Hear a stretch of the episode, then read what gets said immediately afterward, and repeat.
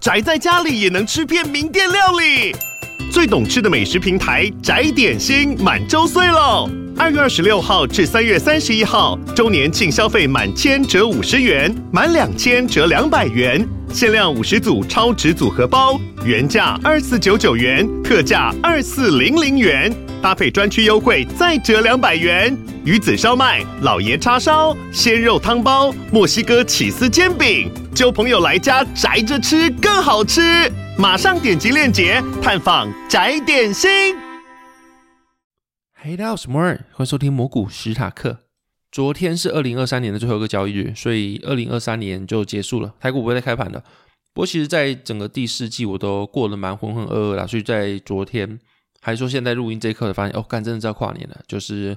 这种二零二三年要离开了，然后要迎接新的一年的感觉，才慢慢真实起来。然后，其实应该要想到了，就是。在前几天，我有 po 一个我去看台南演唱会的圣诞演唱会的一个内容。圣诞节就是年底啦，所以说这个应该很直觉，但是我就没想到。我当天去的时候，就是看到告五人啊，然后灰人跟林宥嘉他们的 combo，就是连续三个。然后第一次看到林宥嘉本人，超级感动。就是我从大学吧，超级星光大道是我高中的时候嘛，所以大学的时候他专辑我就买，就是一个很喜欢他的一个粉丝。然后第一次看到他现场，就看到本人，就觉得说非常感动。然后之所以会第一次看到他本人，就是因为我是一个不太爱去演唱会的人。去年也有去跨年演唱会，但是基本上我是不会去一个人的专场去售票那种感觉，因为你要采用抢票啊，然后约时间去啊，订旅馆啊，然后去完之后去听几个小时的演唱会，入场出场等等，我觉得这个东西听起来蛮麻烦的。就实际上我没有去过，但就觉得很麻烦，所以说才会导致我今年开始就是有在说，我是一个慢慢在培养自己的仪式感的人，就是因为有时候你怕麻烦。跟你会去做个有仪式感的事情，它两个是相悖的嘛？就你怕麻烦，你就不想去做其他事情，尤其是这种事情不能赚钱，没有什么实质效应，就觉得说那我就不需要去做。然后在年纪慢慢大的时候，开始就觉得说，嗯，这些事情不能用金钱来衡量，不能用利益来衡量，应该要说，就算有时候不会想做，但去做之后，对于未来可能会有帮助，回想起来是个回忆啊，或是当下会觉得哦，幸好有来之类的。然后这去听林宥嘉，去听圣诞演唱会，就这种感觉。然后其实，在近期的时候，我老婆有去听五五六演唱会，我应该有讲过。然后他听完之后，就跟我讲一件事，让我有反思，就是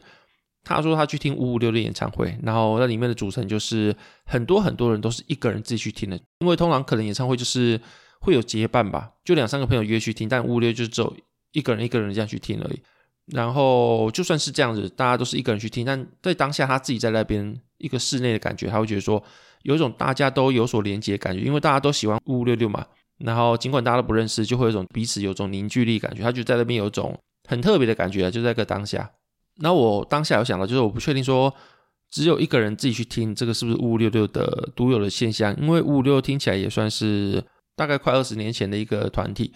然后就现在年轻人不太可能知道，啊，就算知道好了，也是叔叔伯伯了吧？那他们也现在都是以主持人的身份啊，综艺节目身份再去做公开演出，所以不可能会有年轻人会想去听他们。所以基本上你会去听他们，都是我们这个辈三十岁左右上下的人。所以在这个时代人，在这一辈人会喜欢五五六，也喜欢了十几年，快二十年时间。那可能都会遇到一件事情，就是喜欢那时候是学生时期，然后就跟朋友一起喜欢。渐渐长大了之后，以前的朋友都渐渐走散了，或是因为工作啊，因为结婚等等这些，不再像以前能够一起出来。然后最后，当真的他办演唱会了，时隔那么多年办演唱会的时候，真的人去的时候，发现哎，甚至一个人能够去听演唱会，尽管大家是以前一起喜欢的，所以才会有很多是独自去听这种现象。反正就是因为我老婆讲这个话嘛，就会让我觉得说，我是不是？也应该去听一下，就未来如果我喜欢的歌手演唱会，像陈綺贞啊、林宥嘉有演唱会的话，我是不是也应该去试试看，就是去听演唱会的感觉？然后就是未来的话，可能会加强自己的仪式感。喜欢一件事情就去做，不需要去管后面的利益啊，或是去计算一下那个成本多少啊，会不会很麻烦之类。就是去傻傻的做一件事情，喜欢一件事就去做吧，就回归单纯这样子。然后反正总而言之，就今年就过了。然后回想起今年，我觉得最大的转变有三个。第一个就是我辞掉工作。然后身份变成一个自由接案的接案者，然后第二个就是开始改变我的交易风格，然后第三个就是用摩古斯塔克这个身份开始有真正的公开活动。然后首先就是辞掉正式工作这件事情，我觉得感触蛮深的，就是变成一个自由工作者。然后起因就是因为当初会想辞掉工作，是因为想休息，然后并不是因为上一份工作怎样，只是我觉得每个人对工作都会有倦怠，加上。每个环境、每个结构都会有一些事情会让你觉得想施展拳脚，但是有些限制吧，就是现实上总会有些限制跟无奈。那这个不是当时那份工作怎么样，就是一个现实的问题而已。反正就是因为这样辞掉工作之后，以前就是有正式工作会觉得说，我现在就是去上班、下班、上班、下班，一个月之后钱就打进来，就会有种我必须自己去找钱的感觉。甚至你想嘛，就是你去上班的时候，你大便也有钱啦，你尿尿也有钱啦，你发呆也有钱啦，但是你接案就是你发呆那一刻是没有钱的，你就是要把东西做完之后，钱才会进来。所以你每一刻只要不是做工作，就是没有钱。然后这样子的话，会让你有一种非常不安全的感觉，因为你不知道明天还有没有工作。然后接案不是一个有保障的，是固定的，所以你必须一直找钱，一直找钱，一直找案接，一直找案接。然后这样就会影响第一个，就是时间分配的问题。你早上就要工作，晚上没工作，继续找工作，或是继续找案接。在你一开始案源的不稳定的时候，你就会呈现这个状况，就是你早上到晚上都在想着金钱的问题。久而久之，就会让你原本在正职工作的时候那个比较平衡的身心啊，时间分配状况会遭有点破坏的感觉。然后第二个就是开始改变交易风格。那因为你离开了一份工作，然后开始有大把时间突然腾出来之后，就开始去研究产业啊，去因此这样去做一些。诶，我现在时间更多，我是不是有其他方法去做一些其他交易方式，或是能不能因为这样去赚更多的钱？然后就因为这样开始去做产业，开始写专栏，然后开始把自己所学变成文章，然后。你开始写专栏之后，你就开始发现说，其实大家喜欢跟你想写的不一定是一样。你觉得有价值的内容跟大家喜欢内容，其实点阅率看起来的话，其实不一定成正比。所以这时候你就要在两边去做权衡。然后以前有些东西其实私底下你只知道，但是你不能够明目张胆写，或者消息也是。那说有些东西哪些是可以明目张胆写，哪些是不行。然后这两者之间也会是一门权衡的功课。所以说目前的话，在专栏这边也是慢慢在学习这样子。然后第三个就是我刚刚讲的公开活动嘛，就是。其实也是因为今年的粉专的粉丝数量有增加蛮多的吧，就是增加应该快一倍吧，就是从目前大概八千二，然后年初大概是五千左右，我也不太确定，因为我没有记录啊，反正就大概这样的数字。然后因而有了后面两个契机，一个是跟很多很多的粉专的版主去受到好好的邀请，去听他们的理财课程的先听会吧。然后这边认识很多人啊，像 Many 啊、资工大啊，然后也因为这样加入太极教，就是有一种蛮特别的一个体验啊。那第二个是，它其实不算公开活动，就是有一次我有去分享说我要去听雪人的演讲，然后因为这样有听众朋友去听，然后在听完之后有说，哎，你是蘑菇吧？就是现场去认，因为那是是我第一次直接以蘑菇斯塔克形象去对有听 Podcast 或是有看粉专发文的一个人，然后就第一次有这个意识到。就是哎，魔古史塔克它不是我一个 app 点进去发发废文的平台，它是真正是一个形象。那我出去的话，有可能就是要用这个形象去跟人家见面，那也不是我自己本人这个三个字的名字的形象，是换一个人的方式的感觉啦。所以说当下见到听众朋友的话，就会这种出乎自己预期的感觉。然后当下其实第一次见到他们的时候，就是一直鞠躬，开始跟他们聊天这样子。但我发现说，就是你一开始有点超乎自己的预期，然后当下不知道该怎么办的时候，就会一直鞠躬，就觉得蛮好笑的，就是这样的自己。那总而言之，就是因为今年有很多的身份转换啊，跟新增很多计划，像是我也有跟朋友一起经营其他的早疗的粉专啊，或者说我要当自己的经纪人，开始跟厂商谈一些事情啊，就是如果你要业配的话，那你可能是合作的期程啊，内容会怎么样，分润怎么算啊，报价是多少啊，然后你还要签什么劳报单啊等等之类的，反正很多东西都是第一次啊。因为这样的状态下，你要去好好睡觉，其实也很难入睡，就变得心力不好，生理也不好，因为身体很累，然后又睡不着，然后当然的话。这些东西都慢慢的好转，在第四季末的话，已经开始自己找到自己的出路跟一些平衡的方法。在此刻啦，就觉得说，哦，发生很多故事，二零二三年也要离开了，那种感觉就很特别。然后也会认识很多很多的新朋友，因为这个身份，像逻辑投资大啊，然后雪人啊，很多的听众朋友啊等等之类的。然后也会发现说，因为明年就三三了吧，就是接下来日子会越来越的。那一路走来也会有什么无名小站啊，刚讲的五五六六啊，什么之类的部落格啊。那东西都是过去时代很红的一个东西，然后慢慢的可能会被时间推移，无名小站就消失了嘛，五五六六也开始放下偶像身份，开始做谐星啊、主持人，然后开始真的变两倍大、两倍种之类，就变得你很难想象说他们以前是个 super idol 之类。比如说我妈一直说张克帆是一个以前的偶像，叫红孩儿什么之类，但他在我眼前看来就是一个胖大叔啊，就是有这种感觉，就是我妈跟我介绍以前的偶像的时候，我会觉得说他是偶像吗？确定他以前有红过吗？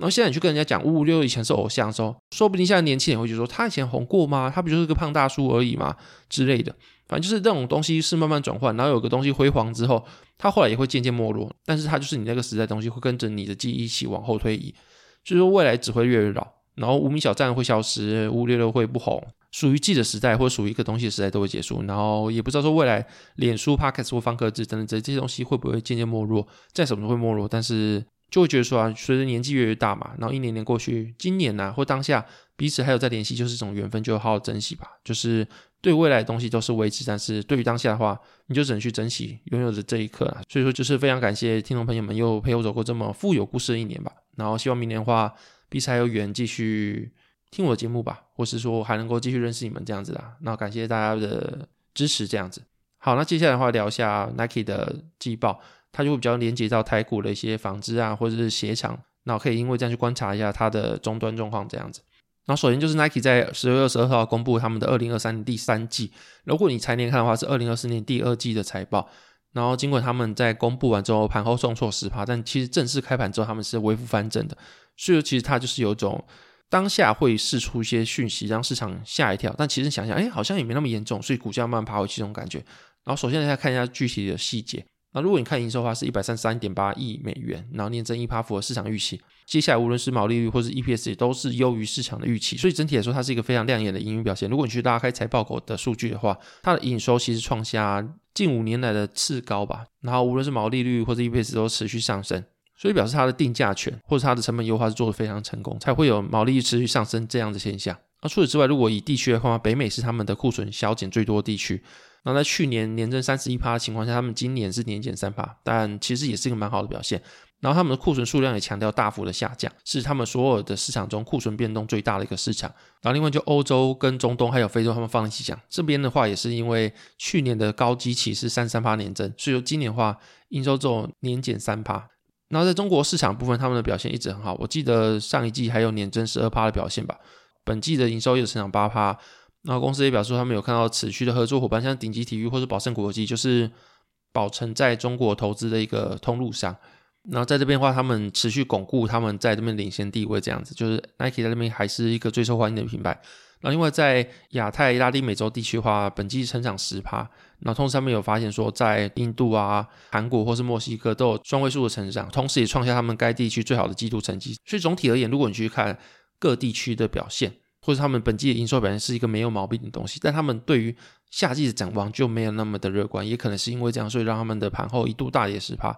展望夏季，他们认为说公司的营运收会出现微幅的衰减，然后原因是因为去年的同季是两位数的增长，就是高基期的缘故下，他们可能会出现一些微幅的衰减。如果再往下下季的话，那他们认为是低个位数的增长。啊，所以说他们如果同时把这两季拿过来看的话，他们会预期说中国地区、欧洲地区、中东地区跟非洲地区的网络市场会出现疲软，然后也因此可能需要更高的市场促销，就是价格上的折让，才能够让他们的销售能够销出去。然后除此之外，也在强势美元的影响下，他们也会有一些汇率上影响。所以他们认为，二零二四财年就是二零二三的第二季到二零二四的第二季，如果以这段时间来看的话，他们认为说成长只有一趴。这远低于他们之前预估的，就四到六趴，所以他们就是认为说未来两季的趋势会非常不乐观，至少比他们预期还不乐观，才会有下修他们的成长预期的一个动作。所以说对此的话，Nike 宣布他们要进行成本优化，像是简化他们产品种类啊，精简人事成本啊，像是精简管理层啊，或增加自动化生产等等之类的，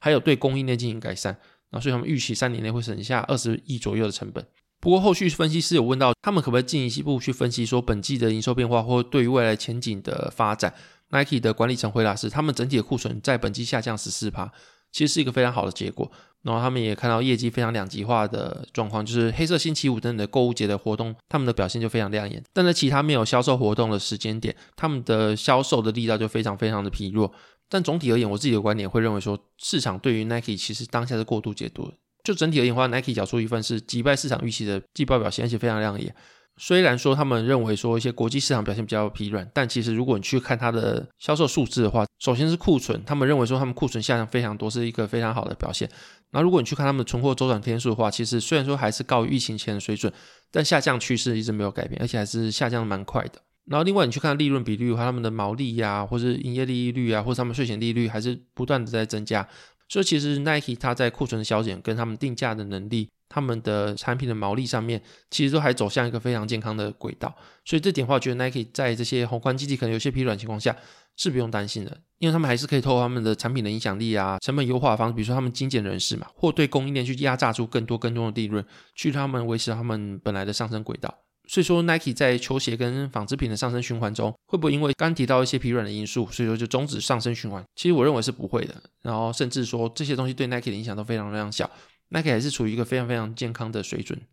但这是对 Nike 而言，如果你是对它供应链，像是宝成啊，或是丰泰的话，可能就不是这样子。尤其是丰泰，因为丰泰它去年二零二二年的大概有九十趴左右的营收都来自于 Nike。所以如果今天 Nike 要去做成本优化，第一件事就是跟供应链砍单。无论它是减少鞋品的种类，或是说去把他们的报价降低，反正就是他会做很多事情去让供应链的利润会变更少，那他们因此可以得到更多的利润去降低他们成本。这可能 Nike 会做事情，所以说对 Nike 来说可能没有到很严重，但对于他们的供应链来说会因此遭受到比较大的打击，相对 Nike 而言。然后其中丰泰它的大部分的营收又来自于鞋品的制造，可是宝成。它有大概三十七趴、三十八趴左右的营收是来自于中国的通路，就刚讲到宝生国际通路商的销售，所以这方面会跟 Nike 的报价或砍单其实比较没有影响。它就是自己是一间店，然后自己像是什么台湾可能是摩曼顿吧，什么之类，它就是另外一个事业体，所以说跟 Nike 就没有绑那么死。